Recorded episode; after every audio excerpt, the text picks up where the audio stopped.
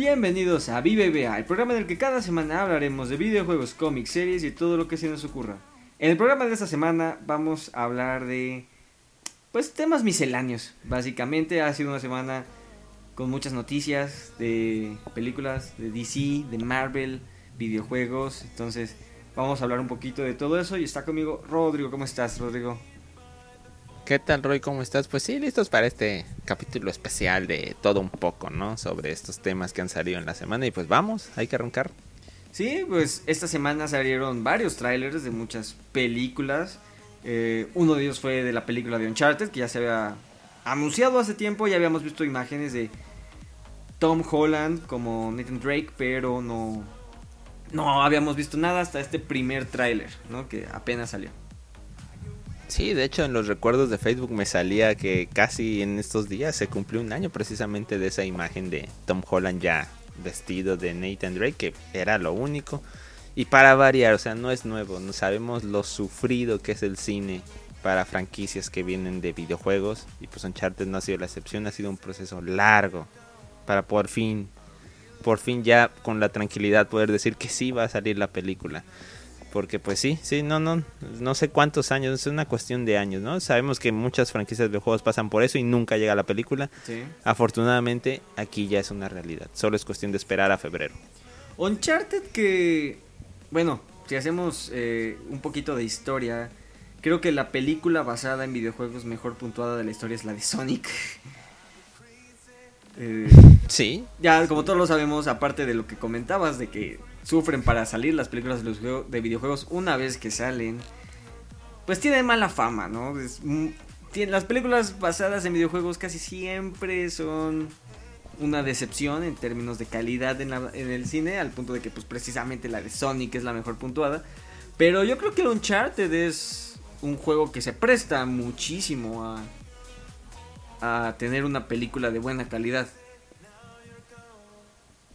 sí, sí, puede ser finalmente esa película que por fin logre ser suficientemente buena para los fans de la franquicia y también pues para gente que se pueda interesar en ella aunque no haya jugado el, el juego. Y pues esperemos que esas comparaciones que muchas veces se llegaron a hacer por ejemplo pues a veces al jugar este Uncharted pues pensabas un poquito en películas tipo no sé por ejemplo Tomb Raider que no es que sean joyas cinematográficas, pero sí tienen cierta cierta fama, ¿no? Cierto cierto nivel Sí. de aceptación, entonces pues sí, como bien dices, quizá por fin llegue a un caso, un género que sí se puede prestar a a hacer una buena película y pues igual confiamos en, pues, en nuestro amigo Tom Holland y, y también en, en el señor Mark Wahlberg, la verdad. Sí, bueno, igual, hoy todo lo que tenga Tom Holland en el frente es, es éxito, ¿no? Es el, es el actor de moda y pues...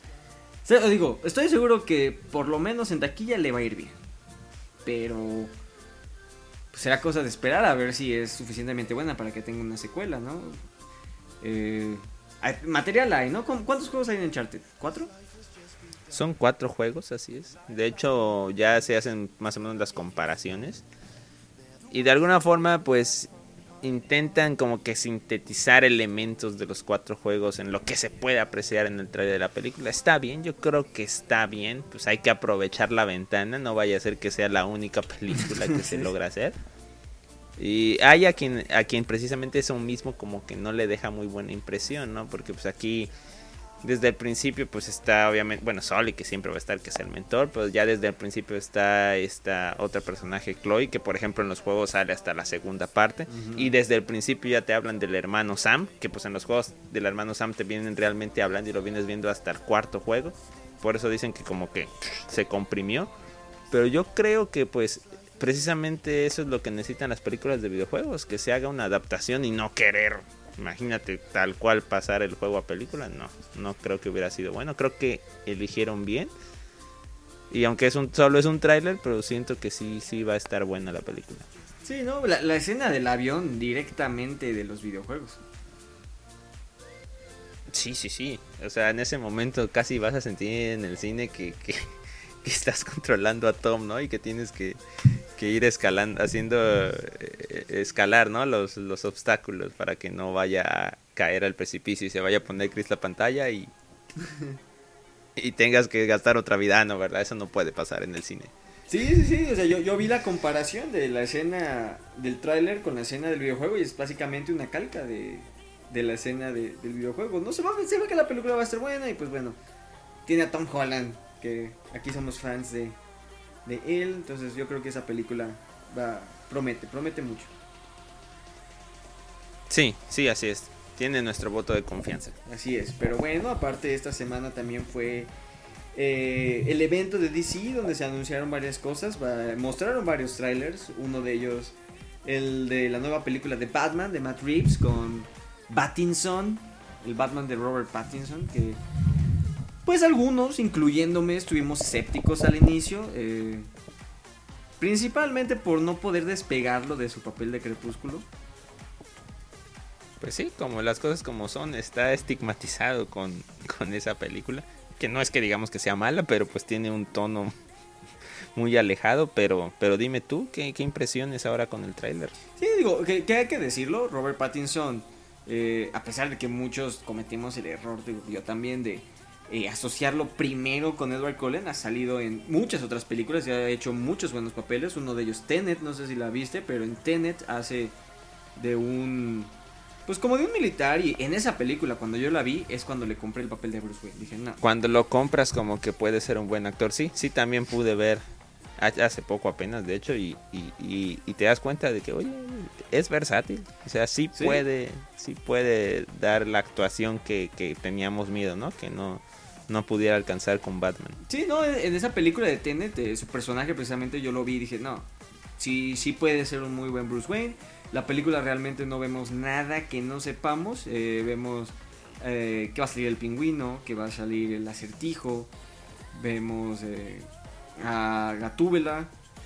Vemos la, película. Creo que eso fue nuevo, ¿no? Fue nuestro primer vistazo a Gatúbela, porque en el teaser que tuvimos hace tiempo, creo que no había salido aún.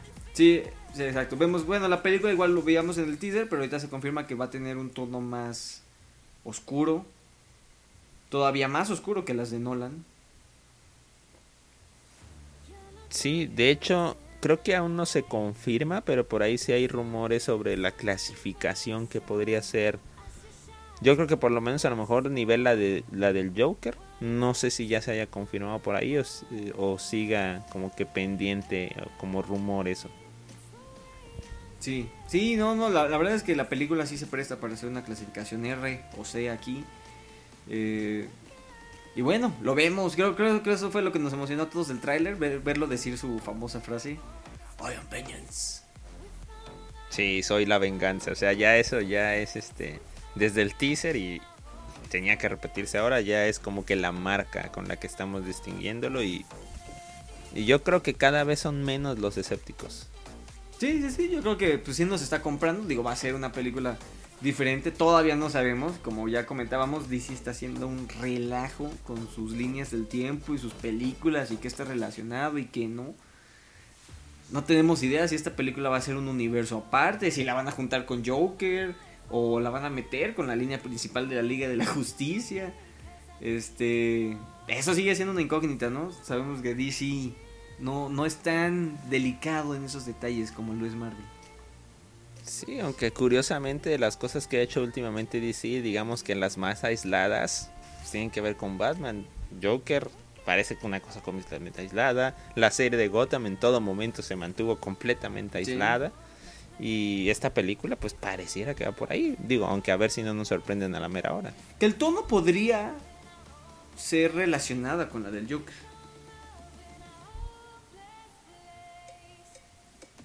Sí, sí, sin duda. Pero yo, yo no le veo cómo relacionarla con la ley de la justicia, mucho menos sabiendo que ya estaba Ben Affleck en esa, en esa línea. Ah. Pero pues el tono de la película sí se presta para relacionarla con la película del Joker. Que igual recordar la historia de esta, este filme, primero era dirigida y, actuada por Affleck. Después ya Affleck solamente iba a actuar y le iba a dirigir a alguien más. Creo que ya incluso el, el propio Madrid. Y al final pues terminó en esto. Sí, Sí, exacto, pero bueno, sabemos de todos los problemas que, ha tenido DC para mantener su, su roster de actores. Entonces, pues veremos, veremos qué dirección decide tomar con esta película. Eh, que bueno, también es algo que está ligado al siguiente tráiler que vimos, que es la de Flash. Eh, parece que cada vez que se quiere hacer algo con Flash es inevitable tocar el tema de Flashpoint Paradox. Flash regresa en el tiempo, sabemos que Flash puede hacer eso con su velocidad. Eh, puede acceder a la Speed Force y usarla para viajar en el tiempo. Y pues conocemos esta línea en la cual regresa al día en que muere su madre y evita su muerte. Pero eso desencadena una serie de eventos catastróficos en el futuro. Eh, si no la han visto, la película de Flash Paradox se la recomiendo. Es buenísima y es la primera película en una saga de, de películas de caricatura de DC que nada que ver con las películas de humanos. De eso que de eso que le sale perfecto a DC, ¿no? Sí, las caricaturas. Las películas este, animadas. Sí, son una y, en general la, animación, sí, sí. Sí, son una joya. Efectivamente. Pero bueno, parece que van a seguir por esa misma línea en esta película. Eh, Flash va a viajar al pasado, va a salvar a su madre y pues va a desencadenar varios eventos. Eh, que podría ser también el multiverso de DC, ¿no? Esto podría explicar por qué ya no sale Ben Affleck, por qué de repente va a salir Robert Pattinson. Eh, sabemos que va a salir Michael Keaton, entonces también ese es otro tema. Y el propio Ben Affleck también va a salir. Y, y, Ben Affleck, por ahí se habla de que también saldría eh, Henry Cavill como Superman flaquito, como en la película de Flashpoint Paradox. Una referencia, mira. Entonces, entonces este, bueno, algo que vemos en la película y yo creo que más que emocionarnos, yo creo que a, muchos fans, incluyéndome, porque también vi la reacción de varios, es que vemos a dos, eh, bueno, vemos a dos Flash, pero son dos Ezra Millers. Y más que emocionarnos de ver a dos Flash, creo que muchos sentimos el miedo de que Marvel vaya a hacer algo similar y que vayamos a ver a tres Tom Hollands en Spider-Man. Uy, sí, sí, sí, sí, inevitable esa comparación. Sí, pero bueno, uno de los Flash usando el traje de Michael Keaton, pintado de rojo, eh, se reconoce por su murciélago. Sí, si vemos, busquen, hay, hay muchas imágenes ya en internet. Obviamente cuando ves la escena, pues dices, ah, mira, los dos tienen la cara de Ramiller, pero, pero si checan y le hacen suman a la imagen, o por lo menos lo pausan, pues van a ver que como bien dices, efectivamente, o sea, la base es el traje de Batman de Michael Keaton, pero ya sobrepintado, pues el, los colores y el rayito de Flash. Exactamente. Y bueno, también vemos a Supergirl hacer su aparición en, en el universo de DC. Otra Supergirl completamente diferente a la que conocemos de las series. Pero, pues bueno, digo, DC es un poco menos delicado con estos temas. Ellos sí. Ah, quieren que metamos a los actores de Smallville. Ahí van. Pues claro, ¿no? Este evento que hicieron de las crisis infinitas, yo creo que fue la muestra completa de que no les importaba nada y precisamente tengo entendido que pues terminó con el propio Ezra Miller conociendo al Flash, ¿no? De, de, las, de la serie. Sí, sí, sí, sí. No sé, no sé eso de qué manera se haya justificado o pueda tener que ver con esta película, no tengo idea, pero, pero pasó ya. Incluso algo muy interesante que yo estoy esperando ver, eh, justamente en esa escena que dices, en la que se conocen el Barry Allen de la serie con el Barry Allen de Ezra Miller, eh, si se ponen a pensar en las películas, bueno, la única película que hemos visto, que es la Liga de la Justicia, a Flash nunca lo llaman por el nombre Flash. Jamás. Eh, cuando se conocen los Flash en esta escena, el Flash de las series le dice, ¿tú también eres Flash?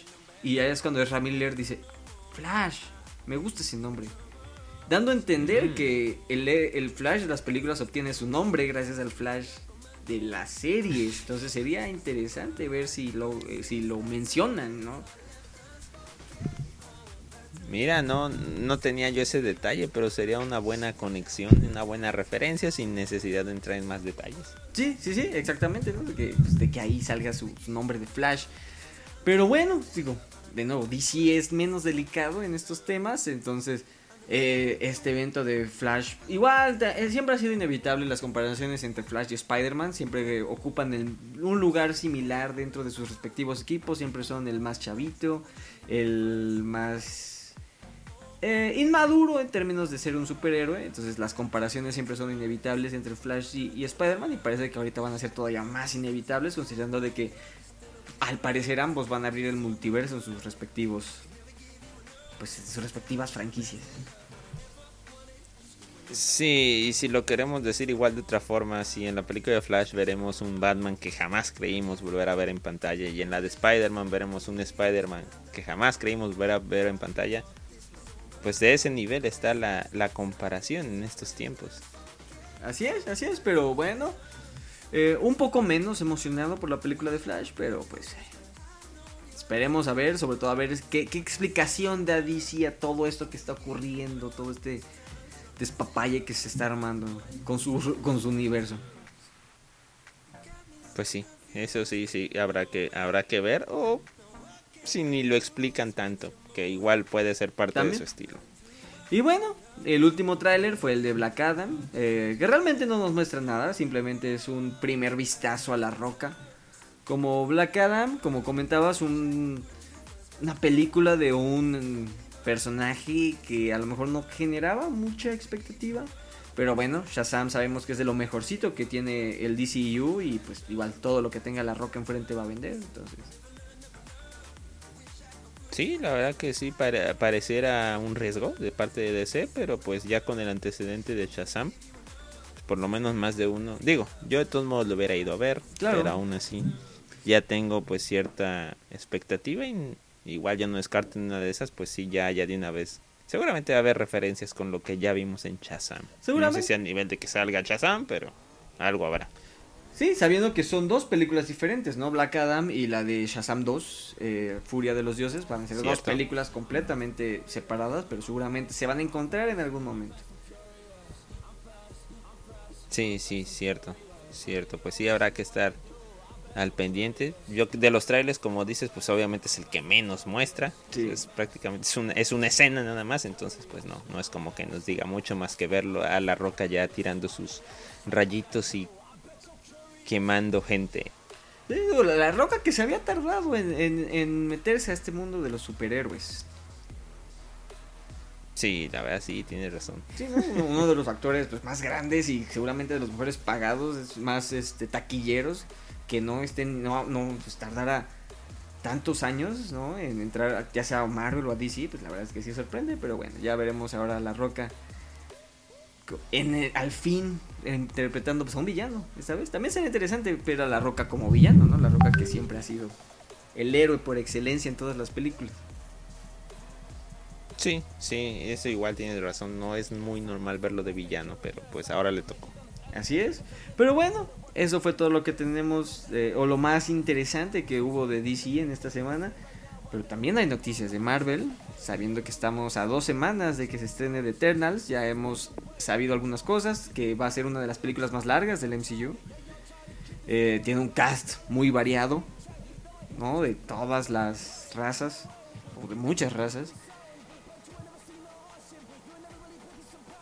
Sí, de actores que quizá nunca creímos ver bajo precisamente bajo el manto de Marvel o en general de superhéroes y yo creo que eso igual ha hecho que llame la atención de de por sí ya sabemos que las películas de Marvel no las están viendo solo los fans de los cómics, o sea, han tenido ya un alcance mayor, pero yo creo que aquí todavía fue un poco más, no sé cómo decirlo, mucha farándula, mucha este como que la alfombra roja de este estreno fue de por sí más llamativa por, por, ese cast tan, tan particular que, le ha tocado.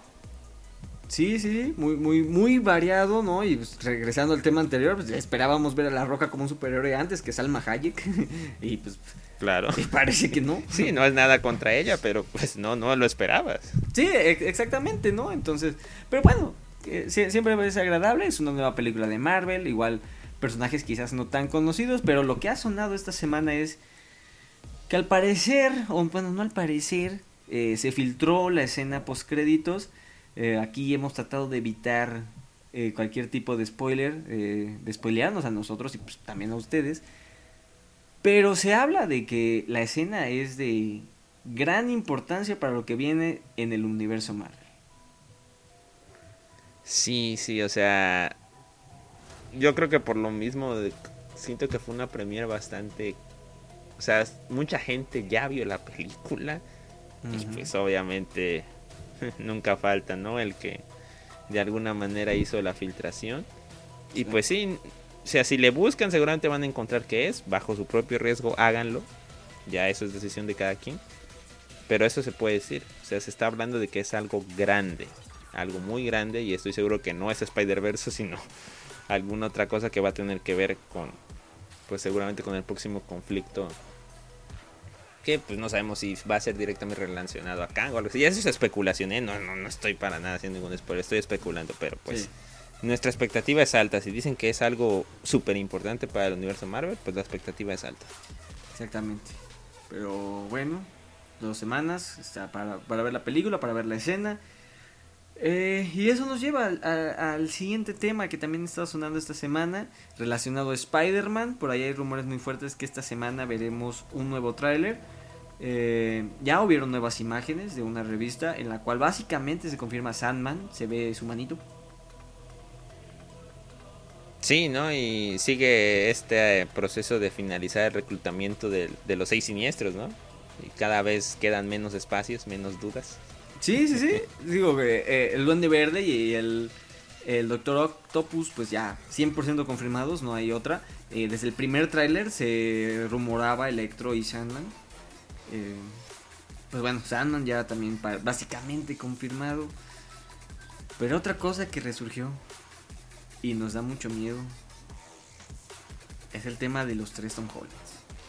Otra vez salieron los memes, otra vez se está rumorando muy fuerte que Marvel podría sacar tres Tom Hollands en vez de Toby y Andrew, ¿no? Sí, tres, cuatro, cinco, o sea, en general es que aún no, obviamente aún no podemos confirmar lo que ya quisiéramos confirmar, ¿no? De que vamos a ver a Toby Maguire y a Andrew Garfield. Lamentablemente aún nadie, nadie puede confirmar al 100%. Y, y pues sí, entre meme, burla, risa, nervio, frustración, pues eso que tú dices, de que vayan a, hacer la brillante idea de, que haya muchos Tom Hollands haciendo diferentes versiones de Spider-Man y por ahí hasta Zendaya haciendo versiones de Spider-Woman, o etcétera. O sea, híjole, solo tenemos que seguir esperando si realmente llega este segundo tráiler que puede llegar y aún así no será aún la respuesta. Ah, me parecería una jugada muy, muy arriesgada de Marvel. No, Marvel pocas veces se, ha equivocado, pero cuando la cuando se ha equivocado ha sido fuerte. ¿no? Cuando, se ha equivocado ha sido eh, muy reprochado el tema del mandarín, el tema de Quicksilver. Sí, que lo de Quicksilver básicamente terminaban diciendo que sí lo hicieron para burlarse de nosotros, ¿eh? Sí. Pero yo acá, si algo me tendría un poco tranquilo, es igual lo que hace poco ya comentó el patrón Feige sobre la escena final de Venom. Y sí habló de que definitivamente fue algo muy pensado y muy conectado con, con Spider-Man. Entonces, quiero pensar que sí hay buenas intenciones en su corazón.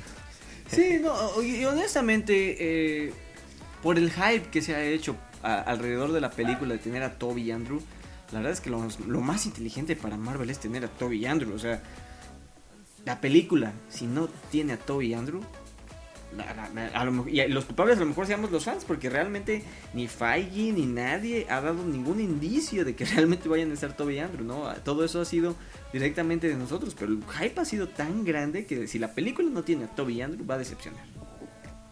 Sí, definitivamente. Y mira, la única razón, la verdad es que no hay razón como para que no puedan estar, porque yo diría que ni siquiera ni siquiera un tema económico, algo de que no puedan costear a estos dos actores, ¿no? No, no, no creo que eso pudiera ser, o sea, es yo yo quisiera decirlo es literalmente que se traguen un poquito su orgullo de que no quieren caer en esa en ese fanservice, si lo quieres ver así.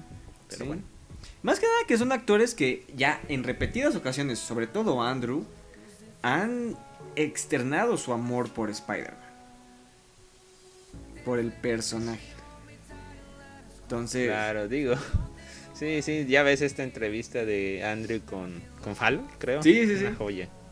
Sí, sí, sí, claro, claro. Entonces, digo, son dos actores que, digo, sobre todo Andrew, que yo estoy seguro que no va por dinero. O sea, yo estoy seguro que Andrew, si le, si Feige le marcaba, le decía, oye, estamos haciendo Spider-Verse, sin decirle más, estoy ahí. Va, jalo. Claro, el otro señor, pues a lo mejor. Toby es un poco más diva, ya lo sabemos, los que conocemos un poquito de cómo es fuera de, cámaras, por las cosas que hemos leído y, visto. Sabemos que Toby es complicado. Sí, sí, puede ser. Toby puede ser muy Pero aún así, aún así digo, yo creo que sí, sí, sí llegaban a un precio. O sí llegaron a un precio. Quiero esperar que ya fue el caso. Sí, sí, exactamente. Entonces, digo, es, es un miedo que quizás no nos lo quitemos hasta el día de la premier. Pero... Oye, este, este comentario que hizo Tom, por cierto, Tom Holland, el actor recientemente, de una escena fantástica, algo así dijo. Sí. grabaron cuatro personas. Hizo un comentario, él, la tía May, Happy. Happy y... alguien que puede hablar de ser un héroe. quién sabe quién es. Obviamente empiezan los sueños. Se refiere a Toby. Pero pues quién sabe, ¿no? Ve a saber. ¿Qué es lo que todos esperamos, no? Todos esperamos el Spider-Man de Toby siendo el mentor de, Tom Holland. Muy, muy a lo Spider-Verse, ¿no? A lo de Into the Spider-Verse, viendo al Spider-Man ya viejito, gordito, que ya pasó por un buen de cosas siendo... Que básicamente está bastante inspirado en el de Toby. Que sí, sí, sí, que de hecho vivió muchas de las cosas de Toby. Eh, siendo el mentor de Miles Morales, ¿no? Y ahora que Tom Holland no tiene ninguna figura paterna y lo vimos batallar con eso en Far From Home. Ese hueco está ahí disponible para Toby. Que digo, también. Eh, todas las figuras paternas de Spider-Man terminan mal. lo cual no es un buen augurio para Toby, pero.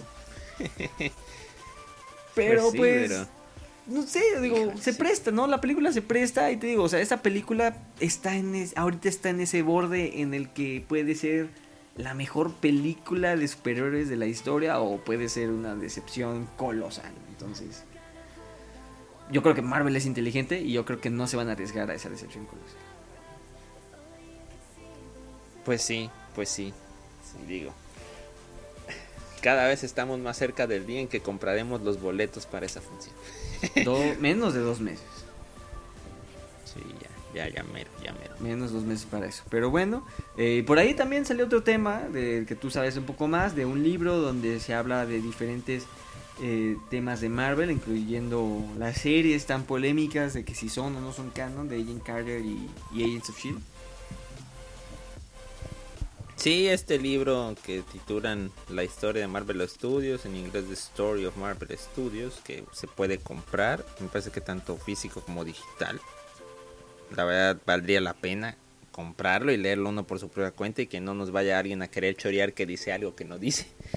Eh, que básicamente es una recopilación que hizo una escritora, no, no recuerdo exactamente qué rol tiene ella, pero fue una voz autorizada, es una voz autorizada que puede hablar pues de todo lo que involucra desde, desde que esto nació, que es con Iron Man 1, ¿no? Básicamente. Sí. Y pues obviamente hay muchos temas, muchos comentarios que se han hecho, que que resulta que a nuestro amigo este Robert Downey Jr. lo quisieron primero reclutar de Doctor Doom antes que de Iron Man, este comentarios sobre lo que fue ese periodo crítico en negociaciones entre que iba a haber Amazing Spider-Man 3 y llegó lo que parecía que nunca iba a haber, que era un Spider-Man dentro del UCM.